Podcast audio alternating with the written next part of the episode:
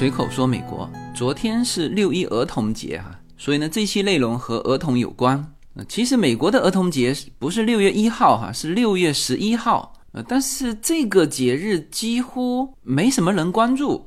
当然，有一种说法就是美国所有的节日啊都是儿童的节日啊，所以现在的这个儿童节是在出现过父亲节、母亲节之后，到了一九九八年，当时一个八岁的小女孩写信写给当时的总统克林顿，说：“哎，美国能不能有一个就专门的儿童节？”那克林顿那时候是先把十月十一号设为儿童节，后来到了二零零一年。小布什呢是把美国的儿童节又改成了六月的第一个星期天，那也就是说每年都不一样哈。所以呢，今天讲一个跟儿童相关的内容，我也很凑巧哈，就是正好在六月一号，我看到了《华尔街日报》公布了一系列跟儿童相关的数据啊，其实是这个叫出生人数。那么这个话题呢？其实结合两个话题哈，第一就是现在全球应该说一些重要的国家都出现了这个出生率不足的这个问题，中国也有这个问题，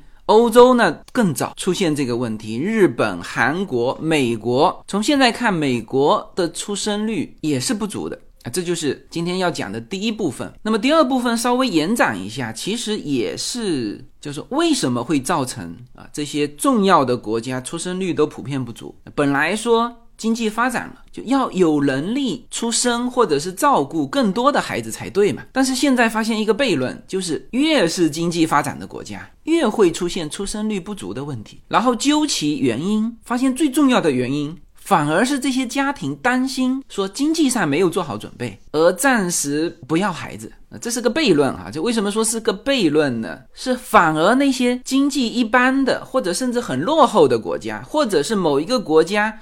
还处于落后的状态的时候，他的孩子出生反而高。那所以，我们今天的话题就围绕这两个内容。最后，如果还有时间的话呢，啊，可以探讨一下怎么解决那个悖论。行，那我们先来看一下美国啊，它是在六月一号公布的一系列的跟出生人数相关的数据。当然，这个标题就叫“美国停滞不前的出生人数”。你看，今天是周五哈。昨天公布的联邦数据，二零二二年美国大概是三百六十六万婴儿出生。那么这个数字呢，和二零二一年基本持平，但是呢，比这个最高分啊，美国婴儿出生的近年来的高分哈，是在二零零七年，和这个分子比啊，直接少了百分之十五。那么具体的数字，这个根据 CDC 的，就是美国疾病控制与预防中心、国家卫生统计中心的这个数据，刚才说三百六十六万哈，具体的是三百六十六万一千两百二十人。现在这个数字比二零二一年的最终数字目前还少三千人，但是呢，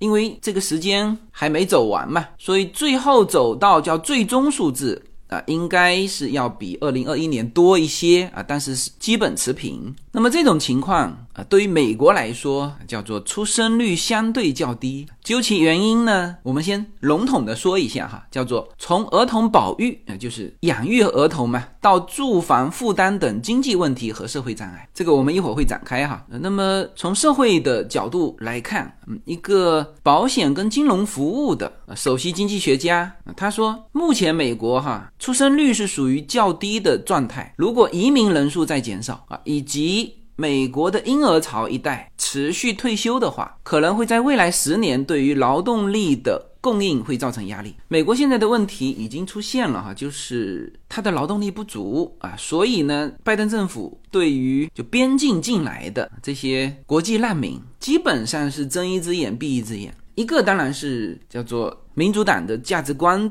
在那里嘛，就是本来美国就是一个灯塔，就自由女神像下面写的那段话，就是你只要是苦难的人，你就来美国吧。嗯，这个是一个美国的价值观之一啊。另外一方面呢，也从社会的实际需求角度去考虑，美国需要人啊，所以我们才看到从厄瓜多尔到美国境内，我们说的走线嘛啊，其实走线原来是中美洲的人一直在走啊，现在只是啊部分华人加入了这个大军。啊，但是这些进来，始终美国不是拒绝的态度啊，就是民主党跟共和党之间的这个分歧是你要闭着眼睛让他随便进来，还是说你要加以管理？但是即使是这样，现在美国的美国的失业率现在是有史以来最低的。然后相当多的一些岗位，特别是基层岗位，有岗位没有这个人，那么社会学家就在分析啊，美国现在的现状啊，就是担心十年内劳动力的供应啊，如果持续这种出生率相对低，那么就会对劳动力的供应造成压力。你看这个经济学家说，除非我们有技术来填补这个缺口，否则你将真正面临。工人的短缺，我面前摆着一张表哈，这就是美国的出生人数跟死亡人数的一个对应的表。那么美国的出生人数呢，啊，曾经在一九五七年达到四百三十万人，就当年出生的美国人哈。但这不是分子，呃，那如果是这样看呢，应该就是从一九三零年以来，确实分子出现在哪里呢？出现在二零零七年，是四百三十一万六千，在美国本土出生的人数哈。但是随后就一路。走低啊，最低点是出现在二零二零年三百六十一万四千，然后二零二一年三百六十六万四千，然后去年还没有统计完哈，呃，差不多也是三百六十六万四千多一点哈，因为原来的数据还没统计完。那么这个是一个出生的人数，你看从分子二零零七年四百三十万降到现在三百六十六万，然后死亡的人数呢是一直。一个平缓的线是在上涨，呃，当然美国总体的人口基数也在上涨哈，但是呃，目前这两条线还没有交叉哈。什么叫交叉？就是死亡的人数超过出生的人数，这叫交叉嘛，是吧？你看几个数字，大家稍微有印象哈，就是一个就是二零二二年比分子少了六十五万五千人，就出生的每年出生的人数哈，然后去年啊出生的人数还是比死亡的人数多的。啊，但是这个数字呢不是太大，三十八万五千人，这个数字是一个大的概念哈，一个框架。嗯，然后说到生育率，呃，这个话题我们之前讲过，然后在会员节目也讲过多次哈，标准的出生率哈，就是全球标准的叫。生育率，生育率是以一个妇女一生生几个孩子作为一个标准。正常一个妇女哈一生要生二点一个孩子啊，就正常你是两个孩子你就持平了嘛，是吧？两夫妻到他死亡的时候，他留下两个孩子，那么这个世界的人口是持平的。但是为什么是二点一呢？这个零点一啊是在成年的过程当中，有些孩子会夭折啊，或者。我们说生病，所以正常应该是二点一啊，但是现在二零二二年美国的生育率是多少呢？是一点六六五。那么这跟二零二一年一点六六四就基本持平。那么这个是持续走低的。你看哈，我这里正好摆了一张从一九四零年到现在的一张表格，就是生育率。一九四零年的时候是超过二点一的，二点三，然后随着一战、二战。啊，二战结束的时候有一波呃生育高潮，生育率是多少呢？是三点二七四，也就是说，美国的一个妇女一生生三个多孩子。然后这个数字还不是最高的，最高的分值是出现在一九五七年，平均哈一个妇女生三点七六七个，然后从一九五七年开始，出生率就直线下降。到了一九六八年、六九年的时候，达到了一个底部，但是这个底部呢，就现在来看也蛮高的，是二点四，然后又持续往下跌，到七二年的时候，终于跌破了二点一，到了二点零一，七六年跌到最低，但也比现在高啊，是一点七三，到了九零年的时候。出现了反弹，反弹到一个高点是二点零八。零七年是出现一个，我们现在说的是生育率哈，也出现了一个近期的高点是二点一二啊，终于突破了二点一。但是呢，从二零零七年之后就直线下降，现在就到了一点六几的水平。所以按照这个生育率呢，如果美国不引进移民哈。美国人口是在萎缩的。好，那我们再具体看各个族裔的这个生育率哈。呃，我这张表上看呢，所有的族裔啊，从二零一六年之后到现在，在二零二零年之前，全部是所有的族裔哈，全部是下降的趋势。但是到二零二零年之后，只有两个族裔，呃，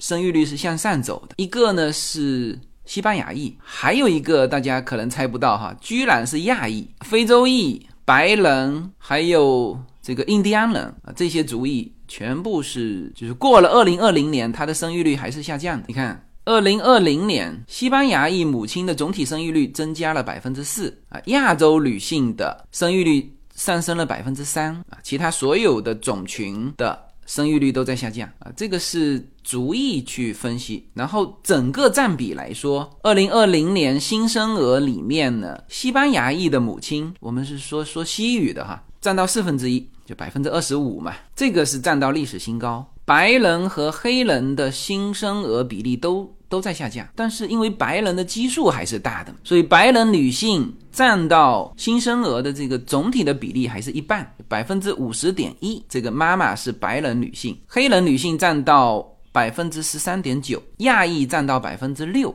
呃，亚裔总体人数是五点六吧，那占到百分之六呢，是还是 OK 的啊，就超出一些平均水平。那么这个是族裔的一些数据。我们再来看年龄啊，很明显，美国就是生育年龄是在往后退的。你看它这里面是从十五到十九岁开始统计，这个当然有美国特色了，因为美国很多西班牙裔的小孩十四岁就怀孕了。啊，甚至没有结婚就怀孕了，但是他家庭也支持他把他生下来，就是父母去照顾，所以他这里面有统计哈，十五到十九岁的青少年生育率下降了百分之三，二十到二十四岁正常在美国是二十到二十四岁，本来生育率要最高的哈，但是这几年是下降了百分之二，二十五到二十九岁比率是持平略有上升，然后增加的主要是什么？主要是三十五到四十四岁的。女性，你看这里也是从零七年作为一个分子的吧，十五到十九岁是下降的非常厉害，然后二十到二十四，二十五到二十九，其实从零七年二十五到二十九也是下降的一个，和十五到十九下降趋势是一样的，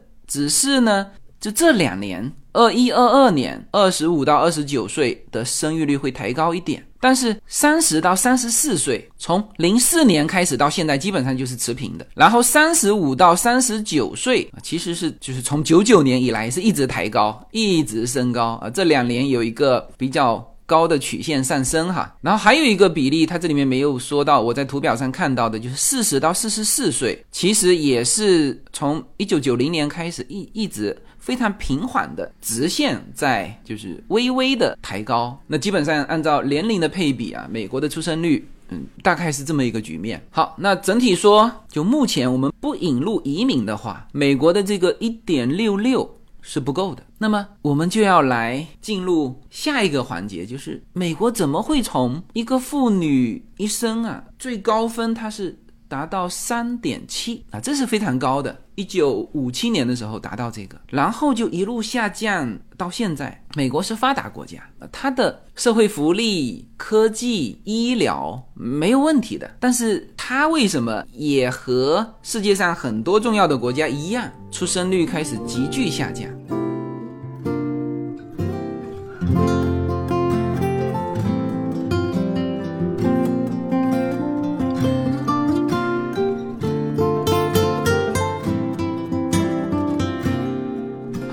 来看另外一篇文章哈，这个属于研究报告了，而且发布的时间也非常近，五月二十六号发布的。他研究的话题就是叫做为什么美国人生的孩子越来越少。我们来看一下，你看他说美国出生的婴儿人数啊，从十五年前就开始直线下降啊，就是分值的那个零七年哈，此后一直没有恢复。起初呢，看起来是零八年金融危机引发的暂时。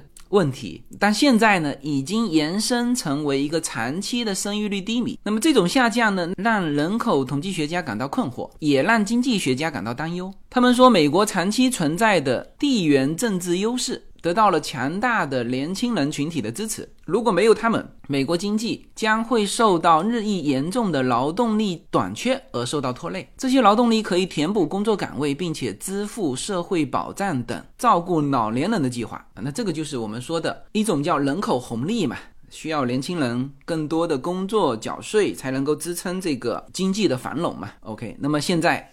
这个出生率下降带来的一个核心问题，美国的女性呢是只想要更少的孩子，还是说生活环境阻碍了他们他们想要的孩子？呃，当然这两种情况都造成生育率下降，呃，但是还是有些许差别，一个就是她本来就不想要，还有一个就是她想要。但是生活环境让他暂时不能要，那这时候呢，如果你改善他的这个生活环境，那他就会想要，那所以这是有差别的。那现在呢，这个调查出来的证据啊，是指向后一种，就是美国的女性呢，她不是不想要，其实她有一些顾虑啊。你看，二零二三年一月份发表在《人口与发展评论》这个杂志上的一项研究，呃，这有两个社会学家写的哈。他说，对于千禧一代，就一九八一年到一九九六年出生的和。Z 时代最连展的就是从一九九七年开始，那么这两拨人现在是进入这个就可以生育的年代嘛？嗯，这差不多二十岁左右吧。他说，根据这个调查，平均而言呢，他们是想要两个孩子的。就从这个结果来看，它不比之前的什么婴儿潮一代会少很多。但是这个调查结果和实际的情况，叫做实际家庭规模之间的差距，现在已经大大扩大了。就实际的是一点。六六嘛，和这个二甚至是二以上，嗯，这个差距是蛮大的。就是还是这份报告哈，就研究人员发现，到一九八零年后期出生的女性，三十岁出头的时候，她们的生育率平均比计划少生了一个孩子。那么这个大概是二十年前出生女性缺口的两倍，而且这个缺口可能太大，无法通过三十岁左右生育的这个增量去消除，那也就是。刚才我们说到的那个，就二十到二十九岁之间的这个生育意愿和实际的生育数是在大幅下降。这个下降的缺口，用这个三十岁以上的，刚才说三十到四十四岁是略有上升嘛，这是弥补不了的这个缺口。那现在这个调查结果呢，基本上是人口学家叫做日益增长的共识，就是对于很多美国人来说，经济和社会环境。已经成为生育孩子的一个障碍。他这里面提到啊，年轻人买不起像他们父母抚养他们房子一样好的房子啊，或者他们仍在偿还学生贷款的同时支付这个养育孩子的费用啊，具体的薪资和他们目标的养家糊口的这个，如果再加上一个孩子的这个的这个支出要求，这里面存在差距。那当然还有就是越来越多的女性找不到合适的伴侣，然后他给出了一个理由，是因为她们自己教育和经济地位更高，所以更难找到合适的男人。这个社会学家叫做 Guzo，他说人们无法拥有他们想要的孩子啊，这句话非常重要哈，不是说他们不要哈，他们是无法拥有。人们越来越觉得，如果你要生孩子，那么你真的需要为他们提供一些东西，你必须做所有的这些事情，才能够给你的孩子。带来优势啊，这个写的非常到位哈，这就是我们中国人一直在说的，就不能让孩子输在起跑线上。就美国人也一样这样想啊，就是我得准备好，能够完全提供给他这么多东西，那这个时候我把孩子生下来呢，他才有优势。但是这个优势呢，啊，这就很困难了。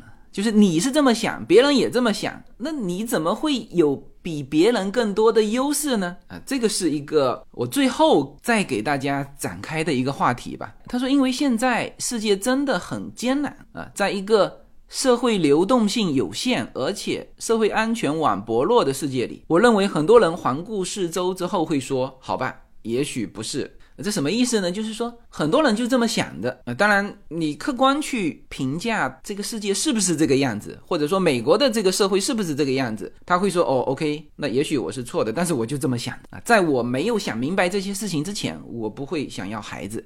所以这就是人们越来越多的这样觉得。那么他举了一个例子啊，呃，住在康涅狄格州的一个三十六岁的行政助理啊，这就是我上一期说到的即将消失的白领工作啊。行政助理这属于白领工作嘛？她正在失业哈。她和她的丈夫是一个银行的叫 ATM 的协调员，他们十年前结婚，当时就说要生两个孩子。他说：“我们确实在计划在某一个时候生孩子，但是由于经济和你需要为孩子留出的这个时间，目前我们做不到啊。是的，除了经济之外，现在两个人都工作没问题嘛，是吧？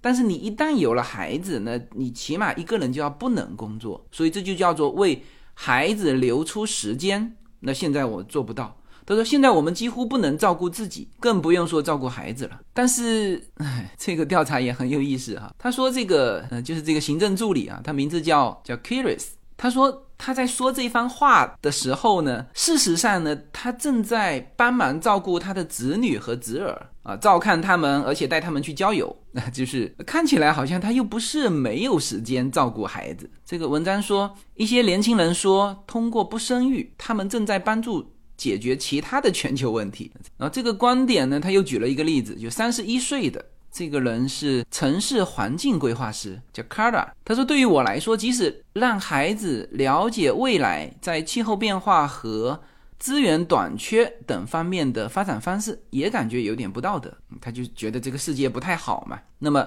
他在芝加哥的男朋友呢？呃，基本上跟他的想法一样，就是说以后可能会收养孩子，但是呢，呃，不会自己生孩子，就是或者完全放弃生养孩子。”呃，这是美国很多年轻人的一些想法，那么这就造成现在的这个问题，就是美国的生育率啊只有一点六六。如果生育率是就是二零零七年的那个分子水平，二零二二年现在小孩子的数量应该是增加多少？九百六十万，而现在只有三三百六十六万。OK，那么这个就会直接影响到经济嘛？联邦机构把现在的经济衰退。视为叫暂时的低迷。联邦社会保障管理局的董事会有一份报告啊，说到二零五六年，总和的生育率啊将缓慢攀升到二。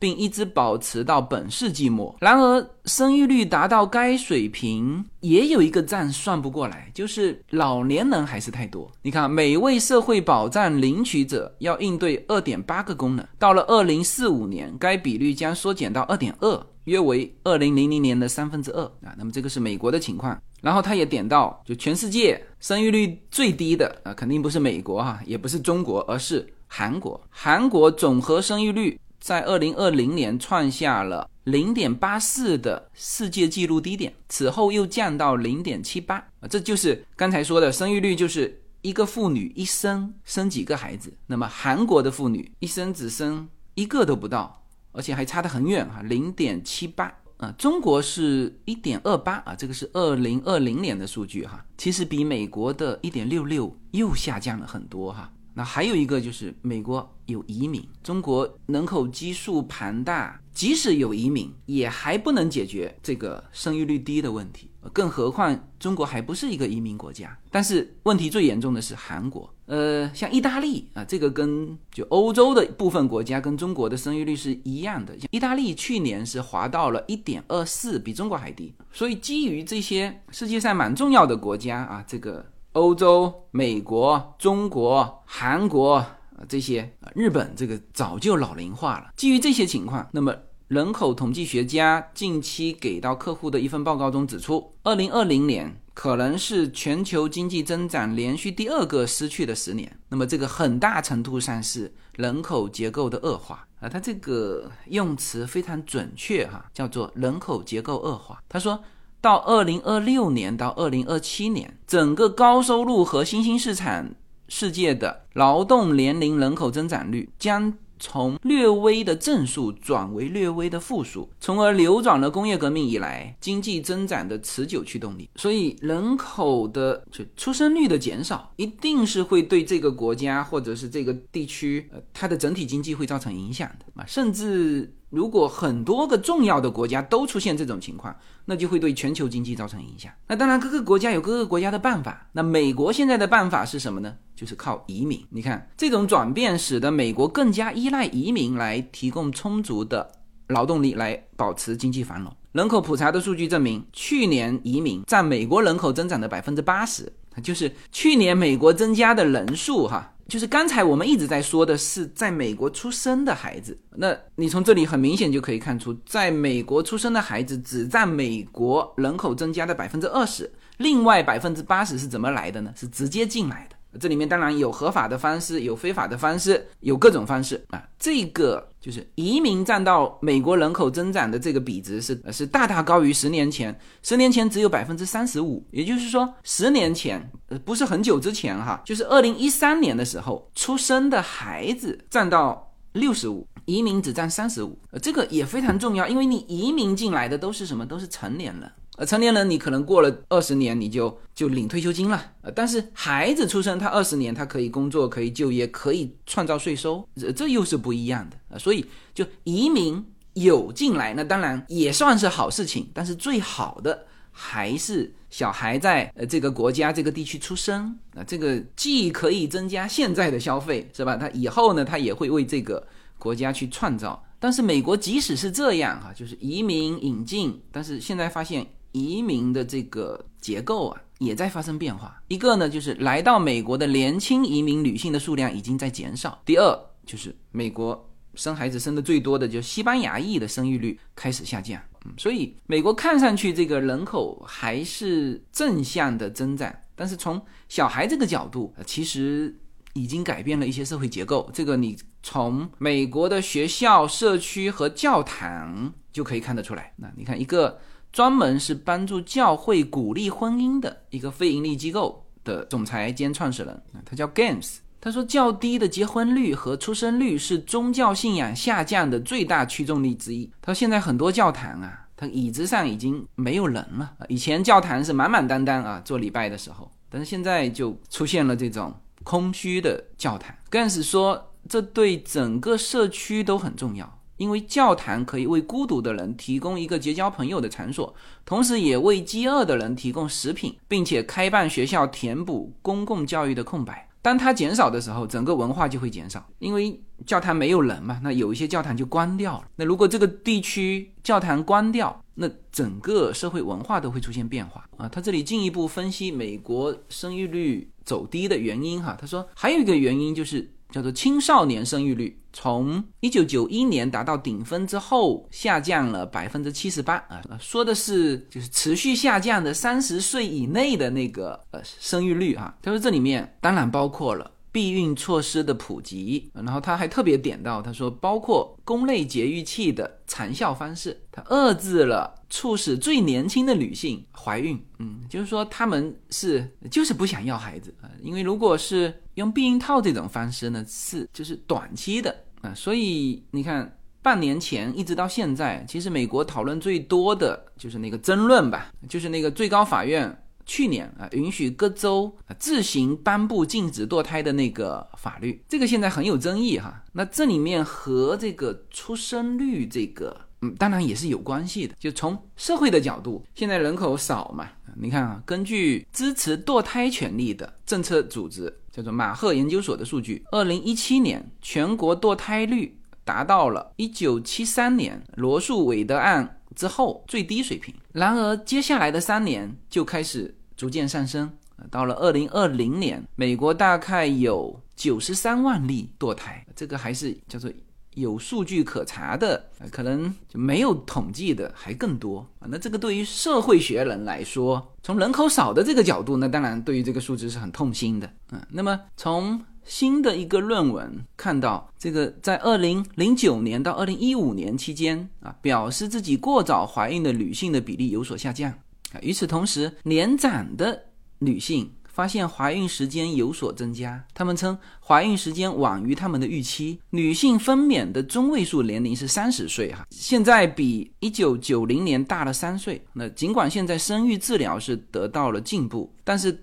推迟最后生育年龄，让女性生育的机会还是减少了。这个不仅仅是说缩小了她们生理的年龄窗口，而且呢，会因为其他的事情破坏他们的计划。就是你如果都等到说，哎，这个我四十岁再生孩子吧，到了四十岁，也许基于各种原因，你你生不出孩子了。等等你万事俱备都准备好了，你这个时候已经错过了这个叫做生理年龄窗口。你看，他就专门举了一个例子啊。嗯，这住在 Washington D.C. 的一个四十二岁的数学研究员叫 Harris，他说：“我现在觉得啊，我可以为孩子提供的一切我都准备好了。然后呢，就四年前开始准备生孩子啊，结果这个过程当中他出现大出血，然后接受手术和输血，就是年龄的问题嘛，他不是在最佳的。”生育年龄去生育的话，就会出现这些问题。嗯，他这个后来还生下了女儿哈。呃，他还表示说，我还想再生一个，但是我不知道自己可不可以冒着生命危险再去再去做一次。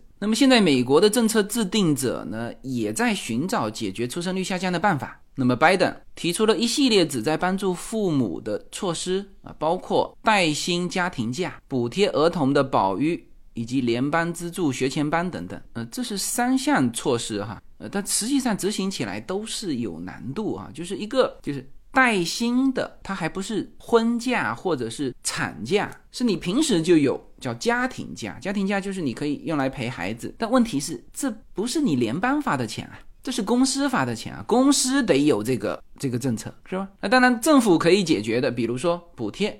那那在疫情期间，确实也补贴过一些啊，哎，但是说句实话哈，这个和现在我们期待给到孩子的呃这些资源来说，这个都是杯水车薪。呃，只能是说解决那些原先就没有考虑孩子成本。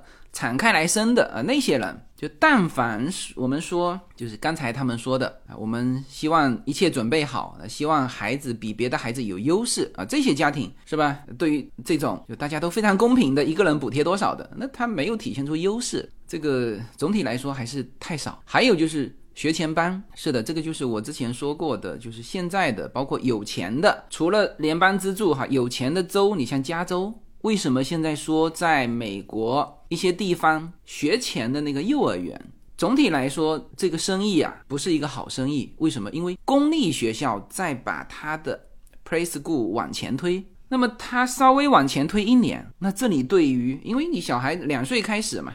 五岁就可以进入公立的，也就是说，你的私立的幼儿园就是你的市场，就是在两岁到就是二三四。他如果往前推一年，比如说向前覆盖，把四岁给覆盖了，那你一下子你的市场干掉了多少？三分之一，是吧？所以这不是一个好的生意。那为什么说现在这个宠物生意其实是非常好的呢？因为疫情期间，明明显显，美国就增加了两千多万个家庭增加了宠物。所以这些当然都是措施，但是这些也要花钱。你看啊，尽管这些措施很好啊，但是呢，因为这些措施都过于昂贵，那因一些立法者的反对而停滞不前啊。这个是拜登提出过一系列的，真正落到实施的其实还是不多的。然后像川普。川普是试图在二零二四年重返白宫嘛？他最近也表示，他说他会支持叫做婴儿奖金，以推动生育的繁荣。这个就是国家层面的，他在想办法。那么人口学家表示，需要多少年的大规模计划才能够真正刺激到生育呢？他举了一个法国的例子，他说法国是发达国家中生育率最高的国家之一啊，长期以来一直投资于支持生育的政策，包括补贴儿童的。保育，其他国家正在迎头赶上。匈牙利最近是免除了三十岁以下有孩子的妇女缴纳个税，呃，这个不错特别是那种收入比较高的，呃，它反而是它的积极性最强，是吧？那这个当然也非常针对本来就有能力养育孩子的家庭，你去生养孩子，呃，但是这些有没有用呢？总体上说没啥用。越是高资的女性，你看这位皮拉尔。啊，他是一家科技公司的已婚的人力资源主管，三十四岁，他正好是这个最佳生育年龄嘛，高知已婚。他说他想要孩子的愿望遭受了一系列的阻碍，呃，当然包括这三年的 COVID 啊，然后他从他父母身上也接受了负面的影响，因为什么呢？因为父母这一代为了照顾他。付出了很多，他说他不想像他父母那样在为人父母的过程当中跳华尔兹。他说你们生的孩子多的你负担不起啊，这是从经济上嘛。那还有就各种，就比如说你怀孕的时候抽过烟啊，呃没有太多的考虑啊，等等等等诸多因素。还有他得过长期 COVID，他说这些因素都让他觉得自己还没有准备好。你看三十四岁了还没有准备好。然后呢，目前呢他在探索叫冷冻卵子的方法。就这个表明，就是他不是不想要孩子，就是有各种各样的困难，让他现在没有想好要孩子。你看，他都考虑冷冻卵子了啊！你看啊，他说我有很多我喜欢的事情，让我非常开心。他说我不想让我的生活受到损害。就是他对现在的现状还是很 happy 的，所以他也担心啊，多了孩子之后会不会改变他现在的这种比较好的状态？呃，那么这个就是美国的啊，我们从他的数据到分析他的原因啊，到这些原因啊，一个一个举例子啊，这些人是怎么说的啊？他们具体的思想是什么？这就是美国现在出生率低的一个现状。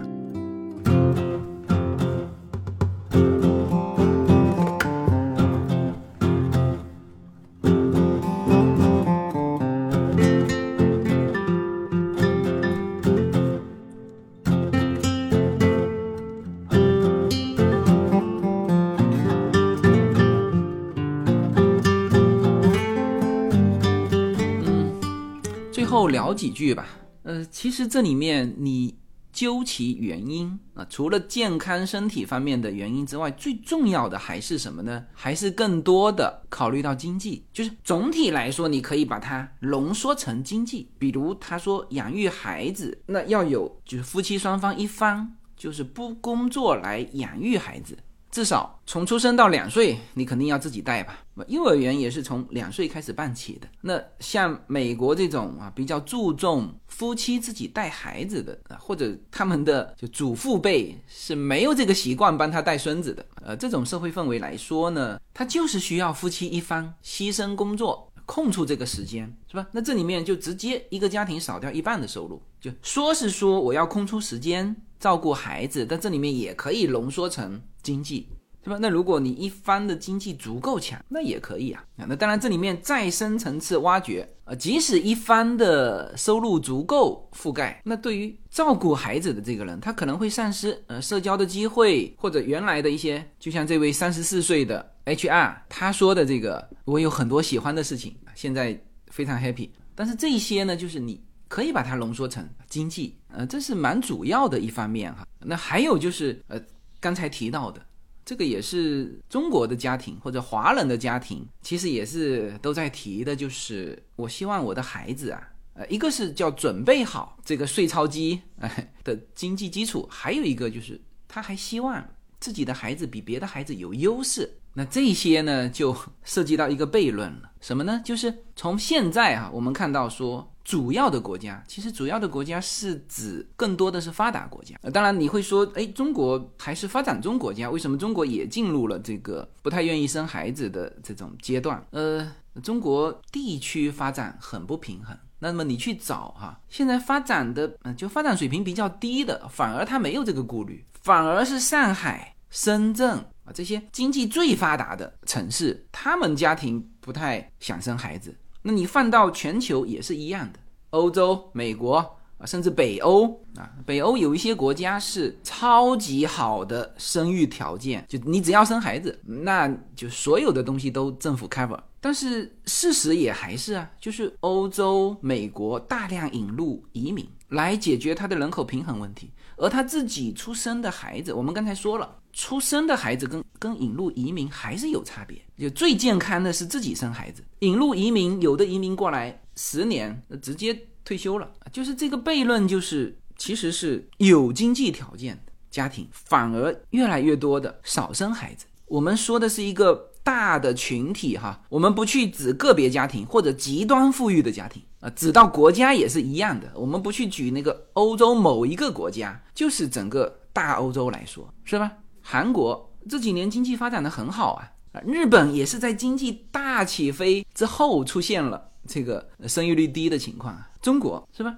那么这一部分其实是有经济能力的国家或者是家庭生的孩子越来越少，另外一部分呢，就你从世界的大格局看，人口还是增加的啊，而且这些发展中国家还拼命的往那个发达国家移民，然后他们国家的人口数还是大幅增加的。非洲，我们看几个就非洲国家的生育率哈。我们刚才说了，就美国最高分也就三点几嘛，三点七几。我们来看二零二一年的叫中非共和国，它的数据是六，乌干达是四点六，扎德六点三啊，冈比亚四点七，刚果六点二，就最低的也是像卢旺达是三点八啊，这都属于很低的了啊。就非洲这些国家，呃尼日利亚。五点二，尼日尔六点八，索马里六点三，苏丹四点五，是吧？都非常高。那么就是说，就是对于出生孩子最重要的这个经济，反而是出现在经济好的地区或者是家庭，他不生。然后其实我们看起来是经济不行的，他不能养育那么多孩子的家庭，他反而没有这个顾虑，是吧？一个。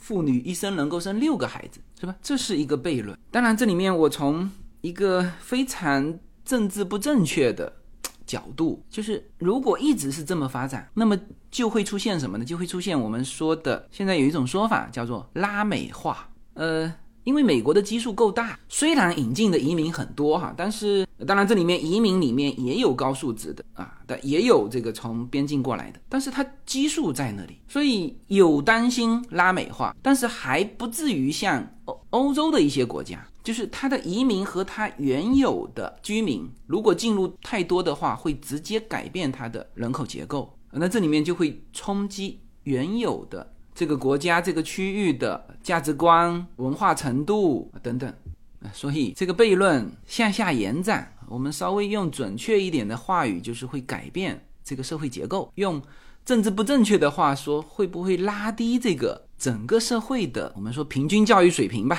或者我们说的那个拉美化？嗯，我们抛开这个社会人口学啊这个大的范畴，我们把它。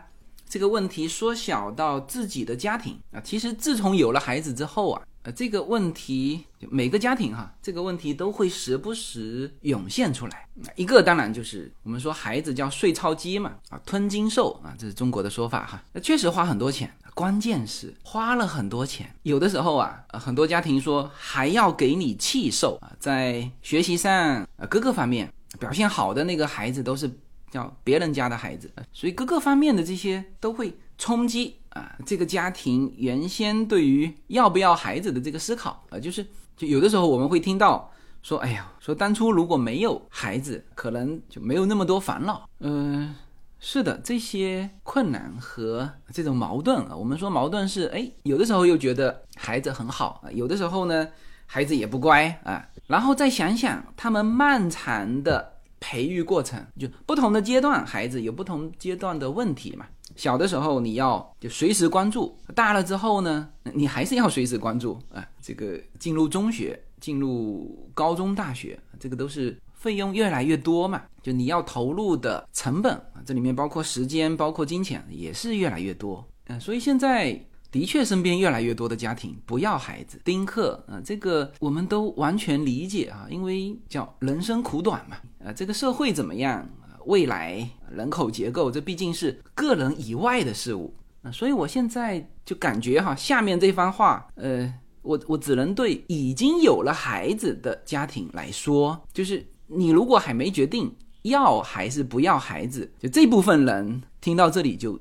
结束，因为我确实没有想法去引导说，呃，或者给到你们建议啊。如果我自己现在还没结婚，我可能也得想半天啊。但是我现在已经有了孩子，所以呢，我这番话说给就是已经有了孩子的这些家庭听哈。我前一阵子呃听到我们的一个听友呃在分享的时候说过这么一句话，当然前半句是大家很熟悉的啊，说孩子是我们的软肋，但是他说了后半句话，说孩子既是我们的软肋。也是我们的铠甲，这个话听起来非常叫做正能量吧？就我当时一听到，也没有去太多去理解啊。呃，当然这个话就一直萦绕在我的脑海中。那现在呢，我知道，就但凡能够说出这番话的，他一定有他自己叫深刻的理解，而且这种理解是经历过事情的。也就是说，他和他的孩子，或者说他为了孩子的成长，是经历过一些困难的。他才会说出孩子也是我们的铠甲。就有的时候我们有一些事情哈，可能为了自己不会这么做啊，或者不会这么努力。但是有的时候，如果是为了孩子，我们会发现自己敢于去做原先不会为了自己而做的事情。那么这个就是铠甲。这里面有分被动和主动哈。那被动是，比如说当孩子遭遇问题的时候，呃，这个时候我们会，如果以前是为了自己啊，照顾一些面子。或者觉得哎自己没必要，但是为了孩子就会挺身而出啊，这个是被动。还有一种叫主动，比如有一些人呢，比如有一些人他其实早已实现了叫做财富自由，如果没有孩子，其实他后半生的一些努力啊会少很多。一种就是在孩子面前叫做做榜样，以身作则，是吧？他会继续努力啊，他会想做更多的事情，这是一个榜样的力量。还有一个呢，就是他会希望孩子比自己更好。我说的这些都不是呃说把这个压力压在孩子身上哈，不是哈，这个懂的人自己会懂。就是孩子他更年轻嘛，无论是身体上还是知识上啊，特别是我们这种跨境的家庭，我们作为中年移民啊，和小孩子一直是在美国长大。他们接受新的东西会更快，所以我们就会看到说，诶，他是有可能比我们以前做的更好的。那么这个时候，你就会重新燃起对这个生活的追求啊。那么这样呢，其实就是让你的后半生啊，不放弃自己前半生的一些那种激情的追求，就你还会想把它越过越好。这就是孩子给到的那种动力。好吧，那关于孩子的话题，其实我在会员节目啊会更多的内容提到，包括一些非常具体的跨境的一些问题的解答，那都在我们会员节目一周两次的直播里面。所以大家如果对这方面有兴趣，可以加入我们的会员，也支持我们做更多的节目。好，那这一期就到这里，谢谢大家。